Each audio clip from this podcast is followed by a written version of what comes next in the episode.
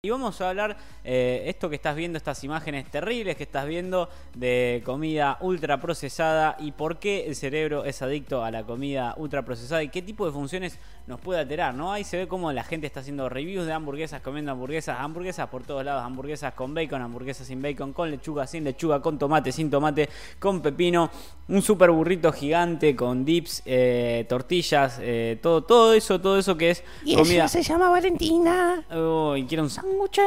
Bueno, y toda esa comida de la cual la gente hace reviews. Pero bueno, ¿cómo nos pueden afectar y cómo pueden hacernos mal a la salud? Así lo dicen los expertos. Sugieren que los cambios cerebrales causados por una dieta rica en alimentos ultraprocesados pueden, eh, pueden hacer bastante difícil eh, la reducción de su consumo, especialmente entre las personas jóvenes.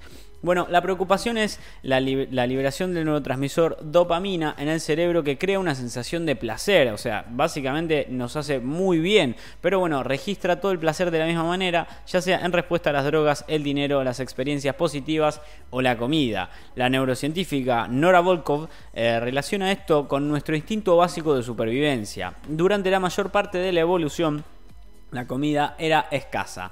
Dice esto porque lo que necesitabas era esa motivación para sobrevivir. Y los niveles altos de liberación de dopamina de los alimentos son más bajos y su velocidad es más lenta que con muchas otras sustancias adictivas conocidas, como por ejemplo las drogas. Aunque esto significa que la comida es menos adictiva que estas sustancias, su accesibilidad, conveniencia y bajo costo hacen que sea difícil de evitar. Por supuesto que sí. Las investigaciones muestran que algunos alimentos, en particular los que tienen un alto contenido de grasa y azúcar, como muchos alimentos ultraprocesados, eh, bueno, estimulan una mayor sensación de recompensa que otros. Esto conduce a una trampa llamada placer dietético, según el psicólogo Douglas Leisel, eh, ya que sus instintos biológicos te dicen que busques el mayor placer con el menor dolor y el menor esfuerzo. La dopamina también puede interactuar con el neurotransmisor glutamato, que juega un papel en el aprendizaje de hábitos, el deseo y la recaída. En un documental de la BBC, el doctor Chris Van Tulken comió un 80% de alimentos ultraprocesados durante un mes, el mismo porcentaje que consume una quinta parte de la población, según una investigación. Y durante el experimento de cuatro semanas, un escaneo de la actividad de su cerebro mostró áreas responsables de la recompensa vinculadas con áreas que impulsan el comportamiento automático y repetitivo. Estas eran conexiones que no existían, explicó y agregó que es una respuesta similar a la que se espera de alguien que toma drogas adictivas como alcohol o cigarrillos. Los cambios duraron más de seis semanas después de que terminó el experimento. Solo mirar la comida puede desencadenar antojos, así que esto que estamos haciendo nos desencadena una especie de antojo, es como que te muestren algo por lo cual vas a tener una recompensa, ¿no? Pero el consumo frecuente y repetido de estos alimentos altamente gratificantes puede causar una pérdida de capacidad de controlar fuertes impulsos de comerlos. Cuanto más actives la dopamina, menos impactante va a ser y más comida vas a necesitar para mantener el mismo gozo. Así por lo menos lo dice el doctor Lyles.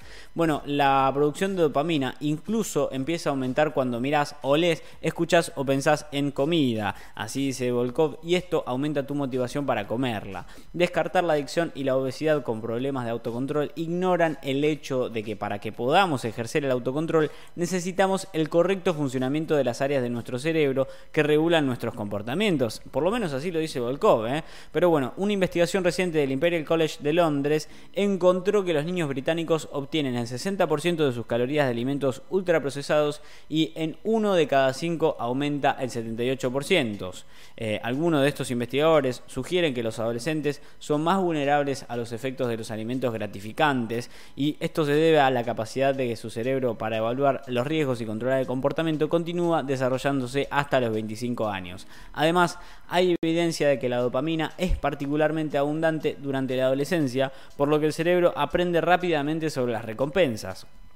La investigación del ICL destaca que los patrones de alimentación establecidos en la infancia pueden continuar hasta la edad adulta. Y bueno, ¿a dónde vamos con todo esto? ¿Importa todo esto si la comida es nutritiva? Bueno, Van Tuleken basó un experimento en alimentos ultraprocesados, pero en algunos alimentos no tienen muchos beneficios para la salud. El término de alimentos ultraprocesados es parte de un área activa de debate en los científicos y en la ciencia, ¿no? Según la directora científica de la Federación de Alimentos y Bebidas, Kate Halliwell, dice que algunos estudios sugieren que el enfoque tiene que estar en el equilibrio nutricional de nuestra dieta más que en el nivel de procesamiento. Y otro estudio encontró que los participantes comían más calorías cuando estaban en una dieta ultraprocesada que en una dieta no procesada que se equiparaba en términos de grasas, azúcar y sales. Bueno, los análisis de sangre de los participantes mostraron un aumento en la hormona responsable del hambre y una disminución en la hormona que nos hace sentir llenos entre los que consumen una dieta rica en